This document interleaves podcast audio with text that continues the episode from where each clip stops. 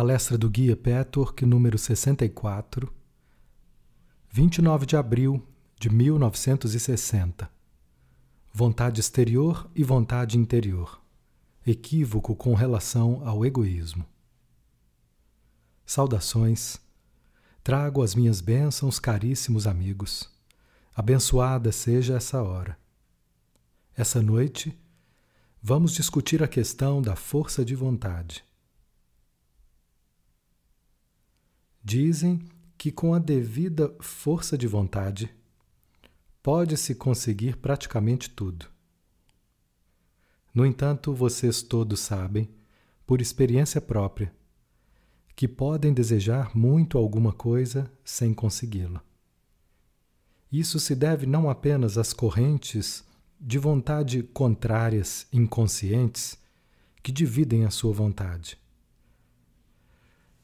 mas também há algo que quase sempre passa despercebido. É o fato de existirem duas espécies de vontade, a interior e a exterior. É muito importante que vocês entendam isso. Vamos ver primeiro qual é a diferença e como distinguir os dois tipos. Vocês poderão confirmar a veracidade do que digo se examinarem seus sentimentos e reações da maneira correta. Cada um de vocês, sem dúvida, já experimentou os dois tipos de força de vontade, mas sem perceber que existe uma nítida diferença entre ambas. O conhecimento dessa diferença vai abrir outras portas para vocês entenderem o eu os outros e as leis do universo. A vontade exterior é tensa, impaciente, contraída. A vontade interior é calma, descontraída, sem pressa. A vontade exterior é ansiosa, cheia de dúvidas. A vontade interior é segura e não conhece nem ansiedade nem dúvida. A impaciência nasce da dúvida quanto ao resultado desejado. Se pensarmos bem, veremos que não pode haver impaciência onde há certeza. Por causa da incerteza ou da dúvida quanto aos resultados, a pessoa não consegue esperar com tranquilidade. Assim, a impaciência, a dúvida e a ansiedade estão estreitamente associadas. Como a vontade interior não conhece dúvidas, ela pode dar tempo ao tempo e acaba prevalecendo.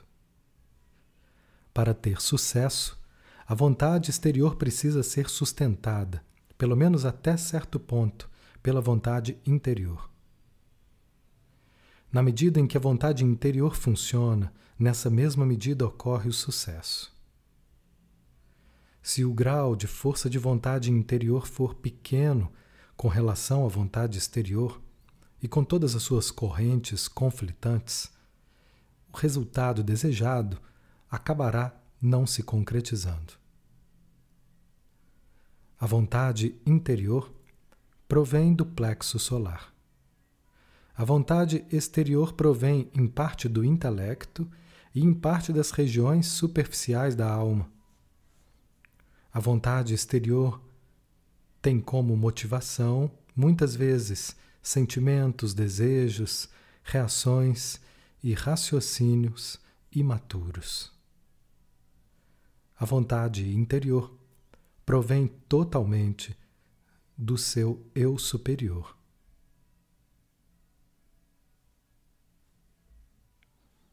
Vamos pensar agora. Por que a vontade interior é impedida de funcionar?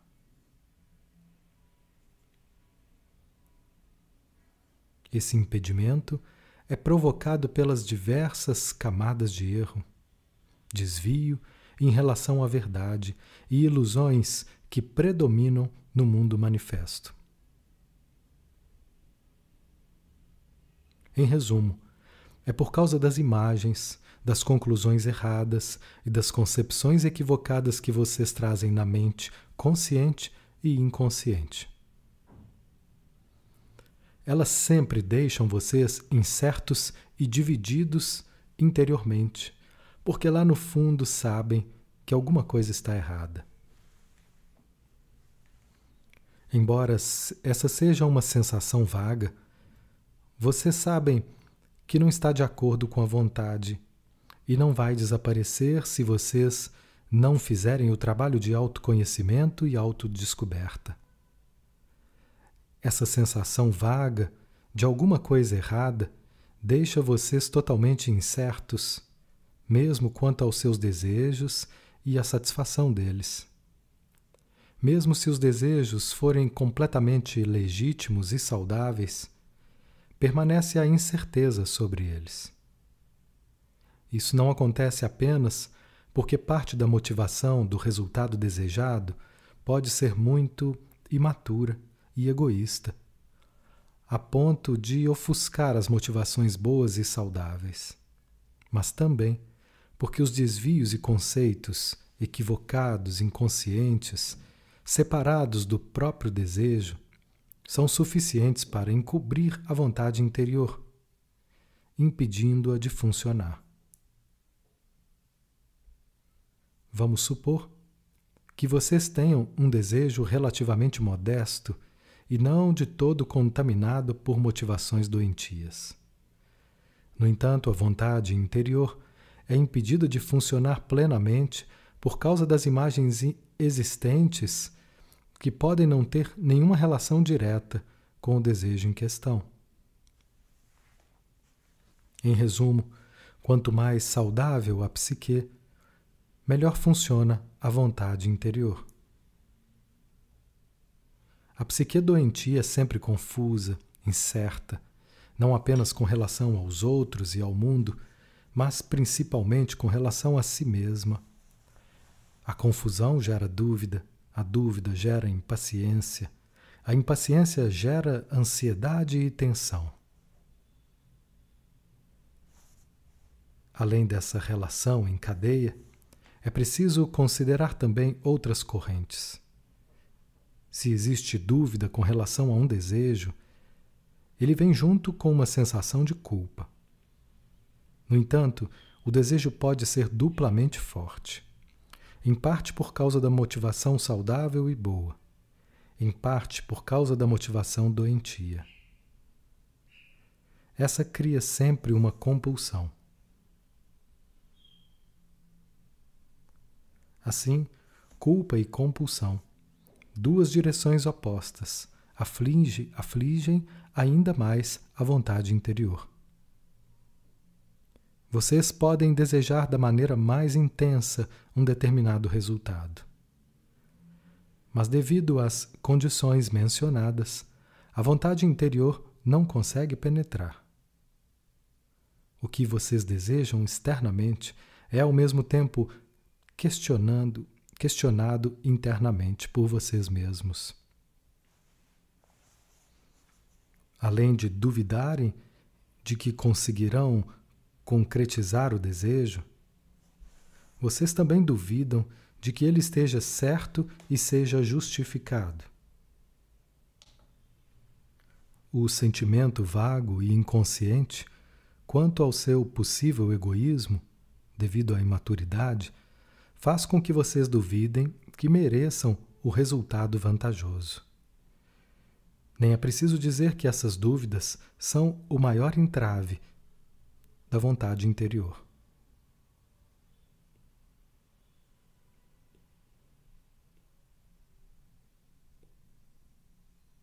Quanto mais a vontade interior é travada, mais vocês procuram compensar, fortalecendo a vontade exterior. Mas a força da vontade exterior é sempre doentia. Ela é um substituto ruim. Ela é cheia de tensão, ansiedade e impaciência. Como não consegue funcionar, ela também gera frustração e, com isso, mais dúvidas sobre o eu. esse processo alimenta a sensação de inadequação e inferioridade. A vontade exterior também pode ser composta por motivações saudáveis. Motivações doentias, como a presunção, o orgulho, a vaidade, o princípio de domínio, somente podem existir na vontade exterior, jamais na interior. A vontade interior é pura, saudável, isenta de dúvidas. Ela flui, ela flui tranquilamente. Ela sabe. A vontade exterior ela não flui. Ela puxa e empurra em todas as direções. Vista do nosso ângulo, é uma corrente áspera, desigual, como o clarão de um raio, às vezes mais forte, outras vezes mais fraca. É angular, muitas vezes pontiaguda, com ondulações na direção e na frequência. A vontade interior, ao contrário, apresenta um fluxo lento e uniforme, sempre arredondado.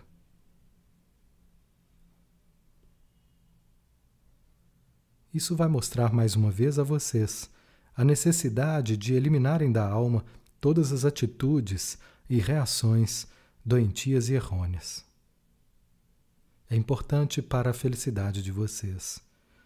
É verdade, como se diz, que vocês podem mover uma montanha com a força de vontade suficientemente poderosa. Mas isso precisa vir de dentro.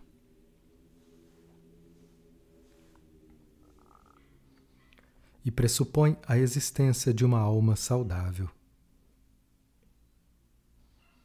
Se vocês investigarem de onde provém a sua vontade, poderão lançar mais luz sobre o eu e entender melhor a si mesmos. Se, quando vocês descobrirem que ela vem da personalidade externa, podem continuar investigando por que é assim.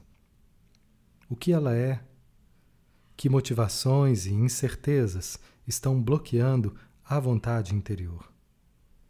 Será da maior utilidade também, nesse caso, vocês fazerem uma lista dos seus desejos.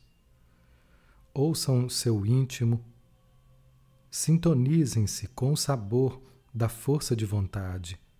Procurem determinar qual ela é. Se for a vontade exterior, vocês terão um leve sentimento de dúvida, escrúpulos, uma certa culpa e talvez uma pergunta: saber se tem ou não direito ao desejo. Ou então a vontade exterior é tão impaciente tão apressada, tão tensa, que vocês ficam totalmente desconcertados ao pensar nesse desejo. Por trás dessa urgência, fatalmente vocês vão encontrar a mesma incerteza e a mesma dúvida que em outros casos podem ser mais evidentes. De qualquer forma, será recomendável examinar as motivações doentias que podem existir lado a lado com as saudáveis. Como vocês bem sabem, muitas vezes as motivações saudáveis servem como racionalizações das doentias.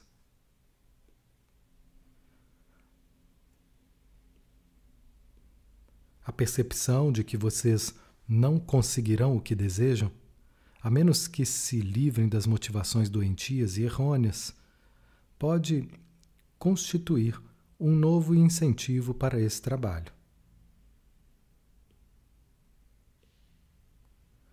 Se vocês descobrirem que a sua vontade interior funciona em alguns casos, vão se sentir muito diferentes. Não vão sentir absolutamente nenhum mal-estar, e sim muita serenidade no seu desejo. Também vão ter a certeza de que ele será realizado. Talvez exija algum tempo, mas vocês não ficarão impacientes e nem resignados. Estarão unidos interiormente. A vontade interior possui uma força pura, uma força que não deixa vocês tensos. Esse é o trabalho. Esse trabalho é muito importante para vocês, queridos amigos. É o único meio que vocês têm de eliminar camadas exteriores da vontade que atrapalham a vontade interior. Mesmo que as duas correntes de vontade persigam o mesmo objetivo, mesmo que a vontade exterior e a interior queiram a mesma coisa, o simples fato da vontade exterior funcionar com toda a impaciência tensionada impede que a vontade interior se desdobre, flutue e afete as forças cósmicas. Como já foi dito muitas vezes, as suas imagens e equívocos pessoais constituem um entrave à vontade interior. Mas a mesma coisa fazem algumas imagens de massa que vocês adotaram por causa dos conflitos interiores pessoais. Gostaria de discutir agora uma dessas imagens de massa ou equívocos de massa. É uma imagem muito difundida que afeta praticamente todas as pessoas em algum grau. Também é um fator muito forte que impede a operação da vontade interior. Trata-se do conceito do egoísmo e do altruísmo. A maioria das pessoas apresenta uma distorção em relação ao que é egoísta e altruísta. Existe uma opinião muito comum, se não como um pensamento consciente, pelo menos como uma visão inconsciente, de que tudo que traz felicidade a vocês prejudica necessariamente outra pessoa. Portanto, é inevitável que a consciência incomode vocês sempre que estão felizes, independentemente de vocês serem ou não efetivamente egoístas. Essa culpa fatalmente afeta a vontade interior de ser feliz. Inconscientemente vocês acham que se, des se desfrutarem de alguma coisa, se obtiverem algo que dá prazer ou felicidade, será forçosamente em prejuízo de outra pessoa.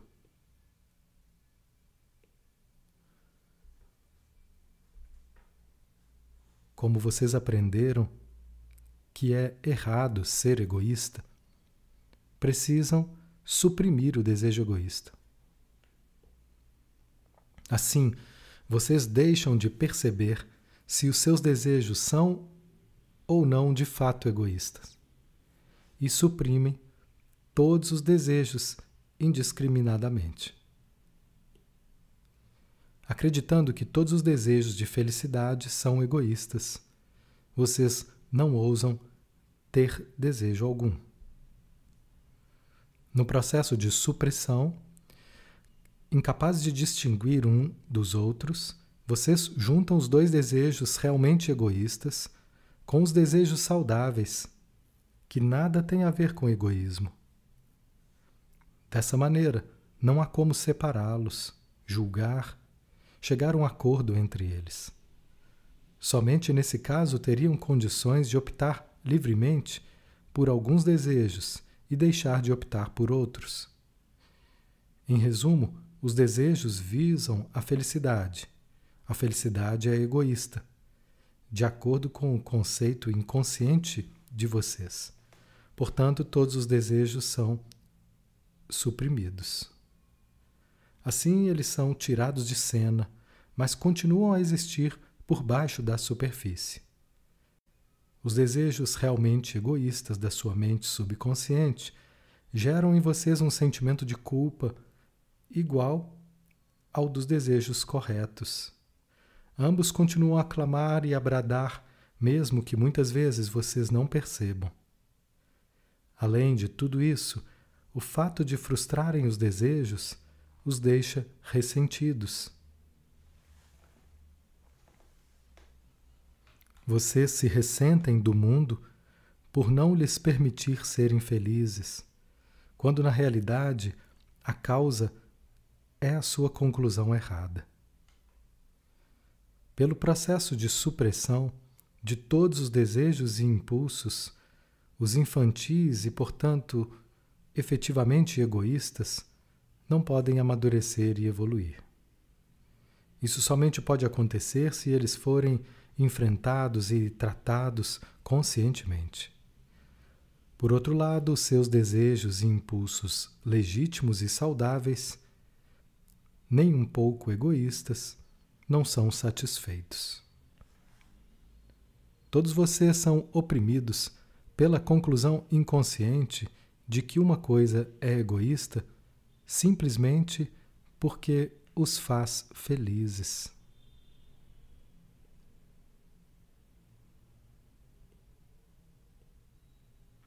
Isso é muito trágico, meus amigos. É um preço desnecessário que vocês pagam pela felicidade e alegria. Vocês não ousam desejar a felicidade simplesmente por deixarem de distinguir o egoísmo verdadeiro do imaginário.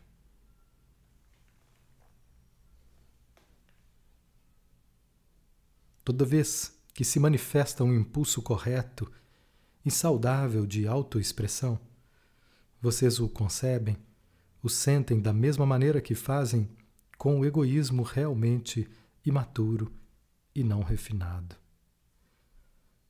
A questão agora é como tratar o verdadeiro egoísmo que existe na parte imatura de todo ser humano. A maneira habitual e errada de tratar a questão é suprimi-la e sobrepor a ela um altruísmo compulsivo que não é realmente sentido. Daí decorre o conceito inconsciente de que seria de fato muito agradável ter a possibilidade de ser egoísta.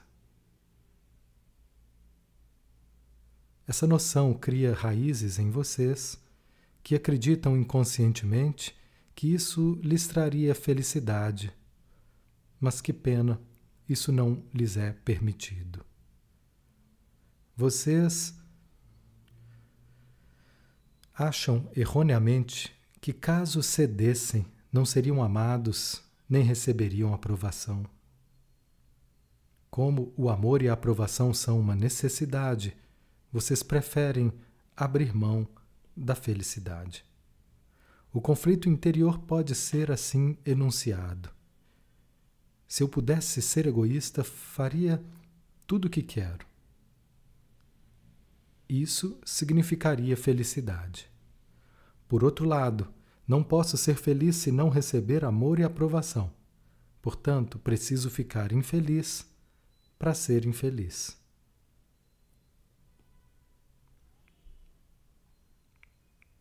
Preciso ficar infeliz para ser feliz. Isso parece totalmente ilógico, mas o subconsciente imaturo é assim, ilógico e, e contraditório.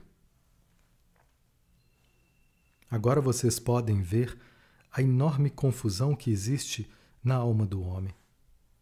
Tenho certeza que não será muito difícil vocês confirmarem a existência de sentimentos semelhantes em vocês. Até me arrisco a dizer que esse conflito existe em um grau em algum grau em todos os seres humanos, sem exceção. Em alguns pode ser menos pronunciado, mas mesmo assim existe. A existência dessa conclusão errada é responsável pela desesperança que sentem tantas vezes.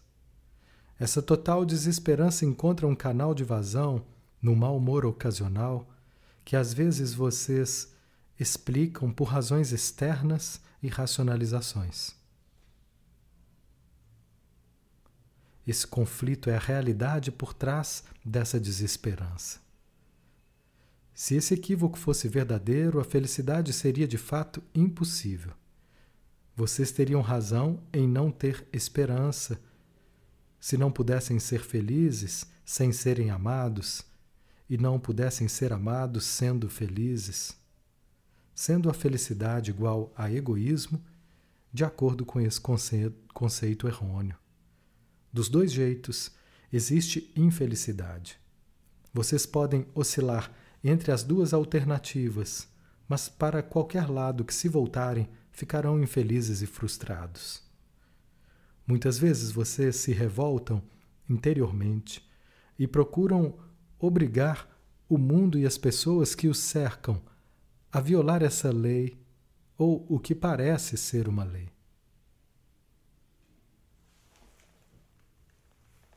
Mas por causa da sua convicção com respeito a essa situação impossível, vocês tomam o caminho errado. A ironia disso é que vocês procuram sair dele, às vezes manifestando, na verdade, os seus impulsos mais infantis e egoístas, e não os saudáveis e legítimos. Essa atitude ofende os outros e provoca uma reação negativa. Isso, por sua vez, os convence mais uma vez de que a questão de que estão numa dificuldade irremediável. Como a revolta é de natureza inconsciente, não lhes ocorre optar pelos impulsos realmente saudáveis. Nesse processo inconsciente, vocês escolhem os exemplos mais radicais para a sua experiência. Tais exemplos radicais são impulsos egoístas. É somente com o aumento da consciência e da discriminação e seleção conscientes que vocês adquirem condições de fazer a opção adequada, tendo assim a prova de que sua conclusão estava errada. Fica evidente que o conflito frustra a vontade interior e o merecido êxito do seu desejo. A ideia de que o egoísmo, se permitido, seria um estado mais feliz pode estar apenas na mente inconsciente de vocês, que ao mesmo tempo sabem, conscientemente, todas as respostas corretas. Nesses casos, um questionamento da maneira correta acabará levando vocês para mais perto da contradição interior e do bloqueio a esse respeito. Ao irem bem fundo, as respostas serão cada vez mais arquitetadas e cada vez menos convincentes, mesmo para vocês. Quando isso acontecer, vocês chegarão à área perturbada. Mas alguns, se não se derem ao trabalho de pensar um pouco a respeito, podem até estar conscientemente convencidos dessa conclusão errada. Quer esse equívoco esteja presente na mente consciente ou inconsciente, como vocês podem ser livres no altruístas que devem no como vocês podem ser livres no ato altruísta que devem praticar todos os dias. Se vocês sempre praticam ou não ato altruístas, não é o que nos interessa agora, pois de qualquer forma pode haver um conflito interior. Não praticar o ato altruísta lhes dá a sensação de culpa. Praticá-lo parece ser uma violação da vontade e das suas convicções. Ele não pode ser um ato livre, uma opção independente Sempre que vocês fazem alguma coisa por compulsão e não por concordância, como vocês podem deixar de estar divididos interiormente? Estão necessariamente divididos, estão em conflito consigo mesmos, sem paz de espírito e sem a sensação de correção. Como podem ser felizes fazendo algo que lhes dá a sensação de culpa, ou algo que lhes parece ir contra seus interesses pessoais. Ambas as alternativas trazem insatisfação, enquanto for essa a situação. Vamos examinar agora por que esse conceito é errado. O que vou falar se dirige à parte da personalidade de vocês que abriga esse equívoco, seja em que camada de consciência for. Em primeiro lugar, nem tudo o que os faz felizes é automaticamente egoísta e prejudicial aos outros, simplesmente por fazê-los felizes. Muito pelo contrário, a pessoa feliz é mais capaz de proporcionar felicidade e alegria aos outros. Vocês têm o mesmo direito de consideração por si mesmos que qualquer outra pessoa. Somente a pessoa livre, forte e feliz pode ter uma vida realizada e contribuir positivamente para o seu ambiente. Para tanto, vocês precisam ter consideração por si mesmos, precisam respeitar seus direitos. E esses não vão, de fato, entrar em conflito com os interesses e direitos dos outros. Às vezes pode parecer que é assim. A única maneira de decidir a questão é a total honestidade consigo mesmos. Não existem regras fixas para determinar se os seus atos são certos ou errados, porque eles parecem ir contra os interesses de outra pessoa. No entanto, é fundamental que vocês tomem plena consciência de todos os seus desejos, impulsos e motivações. Somente assim poderão discriminar e avaliar o que é egoísta e o que não é.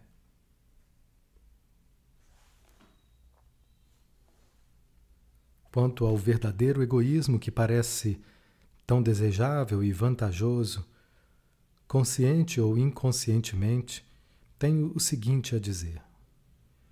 Na realidade, o egoísmo não lhes pode proporcionar nenhuma vantagem, mesmo que pareça ser assim naquele momento. Quanto mais a consciência de você se eleva, mais absoluta será essa convicção. Por enquanto, talvez você tenham, vocês tenham dificuldade em entender essa verdade e só podem se esforçar para atingir o objetivo de uma visão mais completa da verdade. Mas essa visão não pode se tornar parte de vocês enquanto procurarem forçá-la, enquanto agirem corretamente por acharem que devem. Enquanto a decisão não for totalmente de vocês. E, portanto, livre. Nesse ínterim, tudo o que podem e devem fazer é serem honestos consigo mesmos.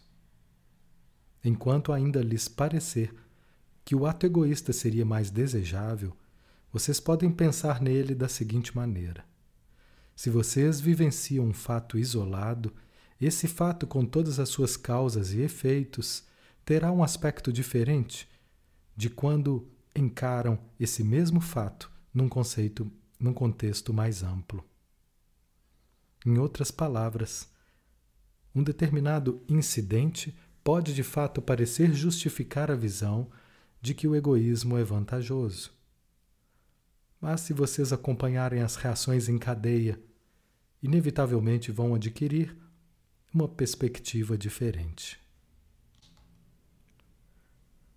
Essa visão diferente dará a vocês o desejo e o livre-arbítrio de decidirem por si mesmos a favor do ato altruísta, em vez de serem levados a praticá-lo como antes.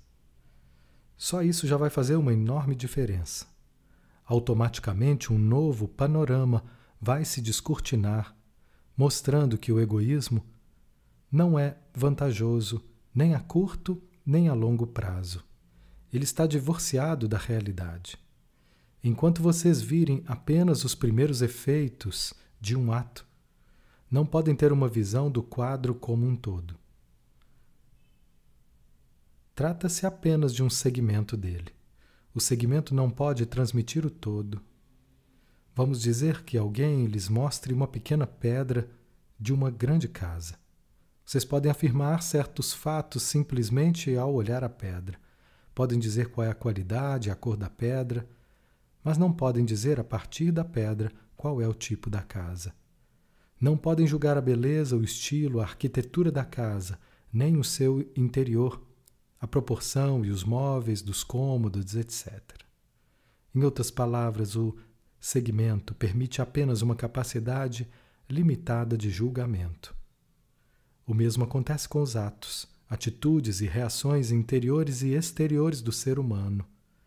Considerando apenas o efeito imediato, vocês se encarregam de passar um julgamento sobre o quadro todo, partindo apenas do segmento disponível. Vocês precisam ampliar a visão para terem condições de enxergar o quadro mais real. Isso não significa aceitar algo pela fé, nem significa que, por serem bons, suas vidas no além será boa. O efeito da ação correta pode ser visto no aqui e agora, enquanto ainda estão no plano terreno. Quando julgam ou acham que o egoísmo seria vantajoso, vocês deixam de perceber o óbvio, deixam de fazer a ligação entre causa e efeito. É por isso que sua visão é tão nublada. Vocês não precisam de visão sobrenatural, nem de conhecimento metafísico para entenderem o óbvio. Precisam apenas pensar, ir um pouco mais longe e enxergar o que está bem diante dos seus olhos. Vamos supor que vocês precisem optar entre um ato egoísta e um ato altruísta. O ato altruísta não parece proporcionar benefícios a vocês, pelo menos não diretamente. No entanto, se estiverem objetivamente convencidos de que ele é benéfico, seja para o mundo em geral, seja para um pequeno grupo, seja para apenas alguma outra pessoa, inevitavelmente ele também vai beneficiá-los de alguma forma. Talvez nem sempre de imediato, mas com frequência muito mais cedo do que imaginou. Essa convicção vai crescer, vai se transformar num fato, mas apenas se a opção pelo altruísta for livre e não compulsiva. Se for feita por convicção e com a certeza cabal de que a ação praticada é correta. Decidam-se por ela unicamente por estarem convencidos de que ela é correta e não porque por quererem receber uma, uma recompensa na forma de afeto, amor, aprovação e obrigação por parte dos outros, ou porque acreditam que Deus vai recompensá-los por serem bons filhos. Em outras palavras, o ato de vocês precisa ser de sua própria escolha e praticado por ele mesmo. Não importa quem seja o aparente beneficiado imediato, e não porque querem ganhar alguma coisa com ele. Quando agirem assim, não haverá divisão interior. Isso vai ampliar seus horizontes e elevar sua consciência para o patamar de maturidade necessária. Vocês então terão a revelação da verdade de que o egoísmo não é vantajoso e certamente não é de seu interesse. Ou, para dizer de outra forma, o altruísmo é saudavelmente egoísta. Eu disse anteriormente que praticar um ato de altruísmo em troca de uma recompensa transforma esse ato em egoísta. No entanto, se vocês praticarem o ato correto de uma maneira madura, sem motivos ulteriores e por livre vontade, haverá um, um, tipo de recompensa, ou seja, uma boa sensação de estar em paz consigo mesmo. A segurança que apenas o respeito por si mesmo pode proporcionar.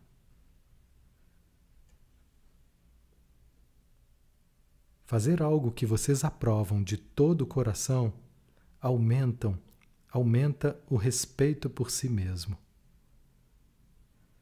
Uma nítida vantagem que se manifesta de muitas e muitas formas.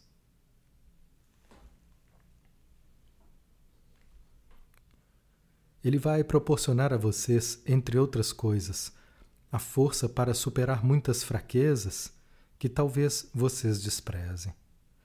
Vai diminuir alguns medos e ansiedades, principalmente no trato com outras pessoas.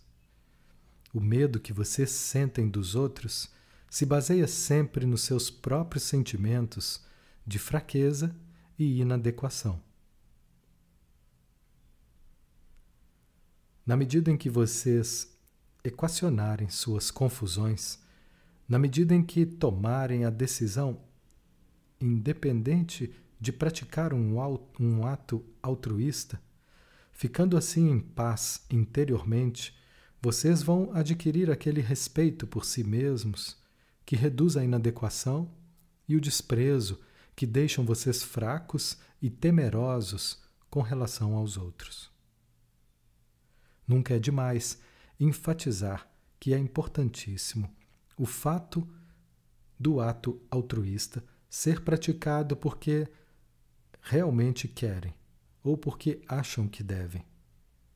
Enquanto estiver ausente a convicção que os faz quererem, vocês precisam continuar o trabalho de autoinvestigação,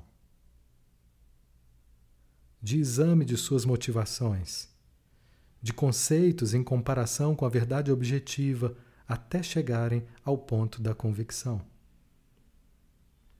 Nesse ponto, e somente então, estarão em condições de perguntar a si mesmos se concordam, se aprovam, se justificam o assunto em questão.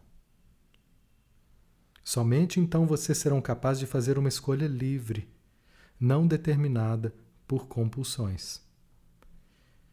Isso, por sua vez, vai mostrar-lhes que o altruísmo não é um julgo que precisam aceitar contra suas convicções.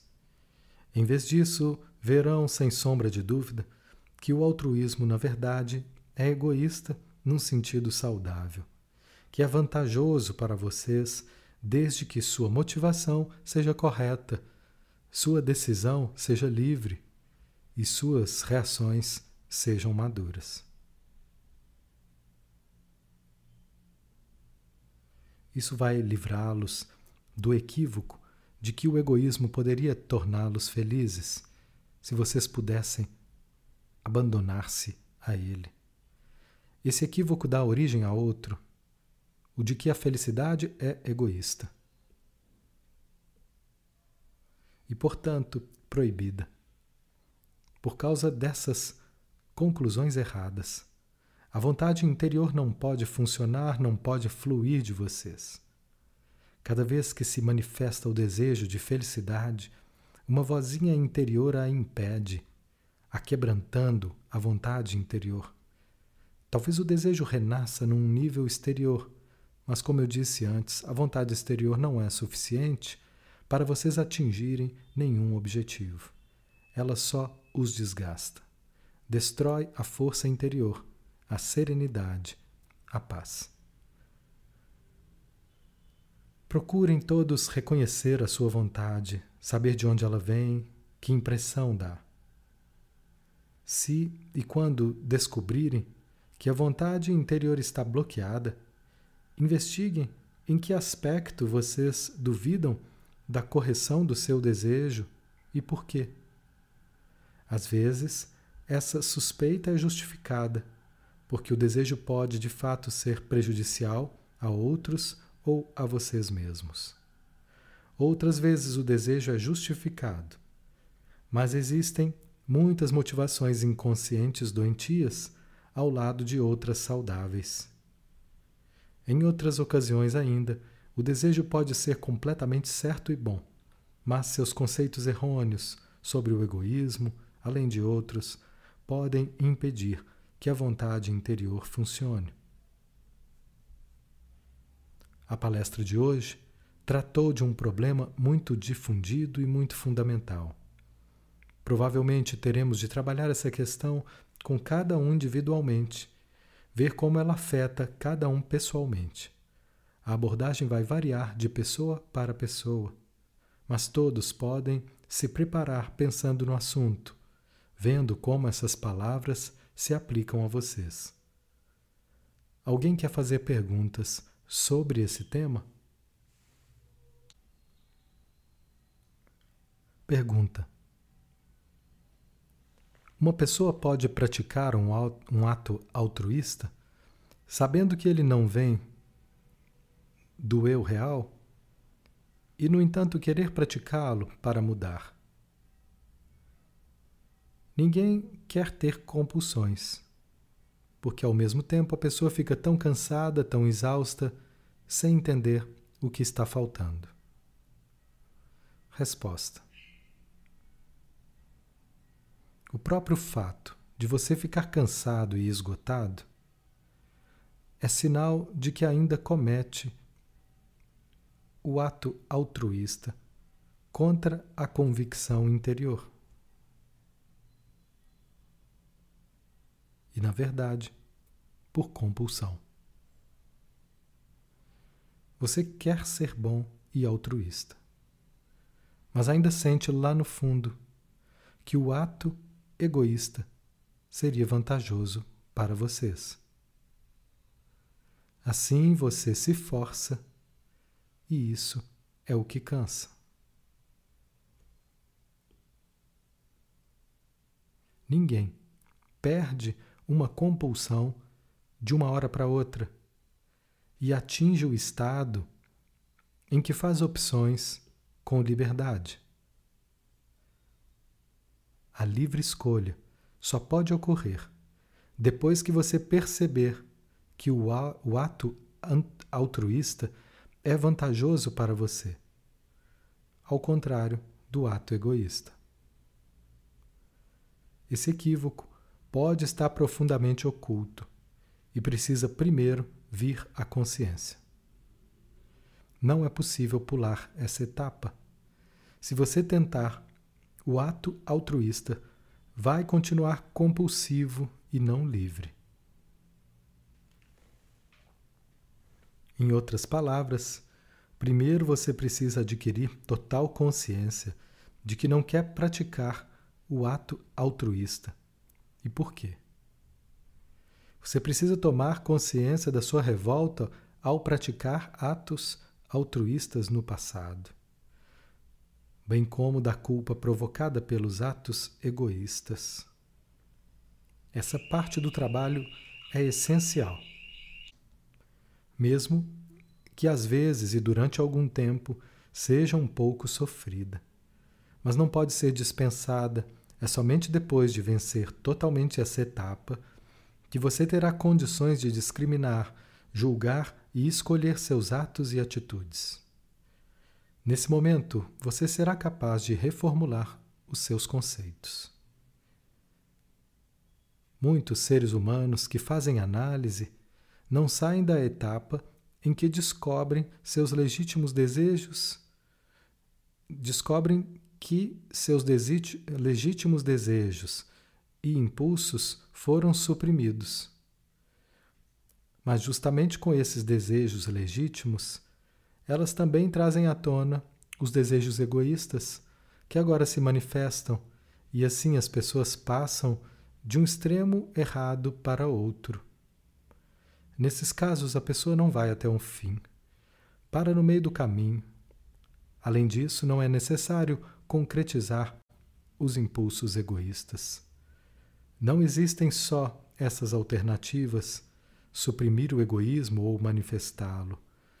Vocês podem reconhecer e julgar, sem dar vazão ao egoísmo ou à conduta prejudicial. Mas vocês precisam reconhecer com total honestidade, caso contrário, não poderão avançar. Aliás, por esse motivo que a análise é acusada tantas vezes de tornar as pessoas mais egoístas. Se bem direcionada, seu resultado não precisa ser esse. Vocês não precisam cometer atos errados simplesmente porque no passado praticaram atos corretos pelos motivos errados. Se quiserem, vocês podem continuar a praticar atos certos, mesmo enquanto ainda estão se conscientizando da razão de não gostarem de fazer aquilo. De qualquer forma, é um estado temporário, não importa qual seja a ação exterior. É um período de transição. O mais importante de tudo no momento é vocês se conscientizarem da razão de praticarem um determinado ato e do que sentem ao praticá-lo. Resumindo, no começo, antes da investigação, vocês estão convencidos de praticar um ato altruísta e detestam esse fato sem terem consciência da raiva e da revolta provocados por ele. Na etapa seguinte é que vocês descobrem a raiva e a revolta. Talvez também descubram que provavelmente culpam outras pessoas que os obrigaram, pelo menos é o que vocês acreditam, a praticá-lo. O passo seguinte é reconsiderar por que vocês estão realmente praticando esse ato e quais são suas verdadeiras motivações. Na maioria dos casos, o que se revela é que vocês agiram assim porque isso era o que se esperava e que vocês não queriam ofender os outros por desejarem a aprovação deles, etc. Prosseguindo na investigação, vocês vão ver que além dessas razões, vocês prefeririam muito praticar o ato egoísta. E por quê? Fatalmente a resposta será: porque vocês achavam que ele era mais vantajoso ou mais prazeroso. A essa altura, vocês chegam ao equívoco que somente pode ser corrigido por meio do verdadeiro conceito. Se e quando vocês estiverem totalmente conscientes do equívoco em todas as suas facetas e graus.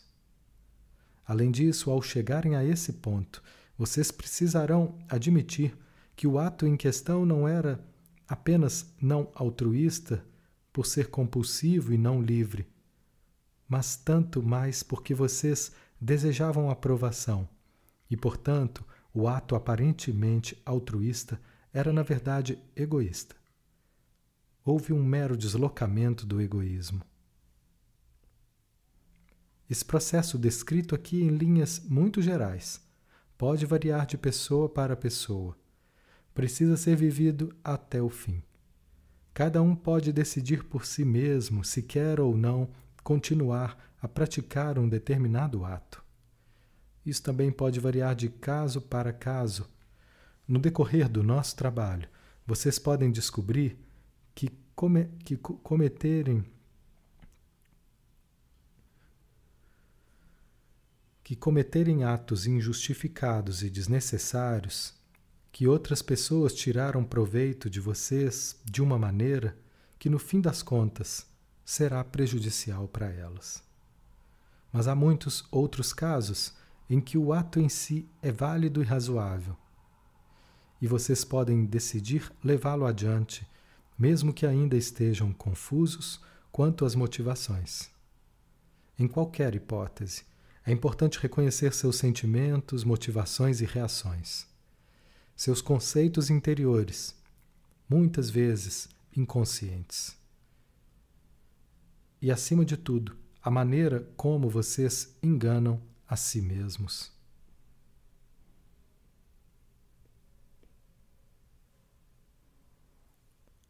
É somente ao permitir que as suas verdadeiras emoções venham à tona que vocês finalmente atingirão o ponto em que o conceito interior mudará e vocês terão de fato a convicção da verdade. Pergunta: Apesar de eu ter feito uma escolha livre, sabendo de todas as motivações erradas, mas ao mesmo tempo desejando mudar, continuo a achar que isso é um pouco egoísta. Não é tanto por querer aprovação ou amor, mas talvez porque eu queira tentar uma maneira nova de agir. Resposta: Talvez você não queira tanto aprovação ou amor. Embora possa não estar plenamente consciente desse fato, mas você pode querer fazer a vontade de Deus ser uma pessoa espiritualmente avançada. Não importa qual é a motivação. Essa motivação também pode ser imposta de fora. Se você sente de fato que ainda existe egoísmo, apesar de reconhecer suas motivações negativas, isso significa que você não está plenamente consciente de todos os seus sentimentos, das conclusões e pensamentos inconscientes. Talvez você ainda não esteja consciente do grau em que uma parte sua ainda acha que o desejo egoísta inicial seria, na verdade, mais prazeroso. Aliás, talvez você ainda nem esteja plenamente consciente de quais são esses desejos. Por causa desse equívoco, muitas vezes os próprios desejos são suprimidos e precisam ser trazidos à luz. Isso precisa ser descoberto. O que realmente deseja e por que deseja. Por mais que isso pareça simples, e mais adiante realmente seja simples, no início é uma das maiores dificuldades de muitas pessoas. Esse trabalho inicial necessário costuma ser mais difícil do que vocês imaginam agora. Depois que ele é feito, parece muito mais fácil. O problema é sempre que, antes de ser atingido um determinado ponto do trabalho, o homem não sabe realmente o que se passa em seu íntimo. Ele está perturbado, mas não consegue identificar a razão.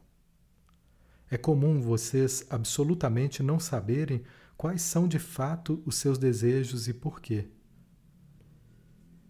Se e quando aprendem a tomar consciência deles, toda vez que se sentem perturbados e ansiosos, é um grande avanço no caminho. Vocês não podem ir mais fundo e analisar esses fatores se primeiro não souberem o que querem. Com essa descoberta, muitas vezes, a perturbação diminui muito, pelo simples fato de vocês passarem a saber o que querem e o que realmente os perturba por trás da racionalização. Meus queridíssimos amigos, que minhas palavras proporcionem a vocês mais elementos para o seu progresso interior. Elas contêm uma semente muito, muito importante para todos. Elas podem abrir um novo panorama para levar a uma nova liberdade. Elas contêm uma das mais importantes chaves para tirar o eu real de sua prisão. Sejam abençoados todos vocês, meus caros. Fiquem em paz. Fiquem com Deus.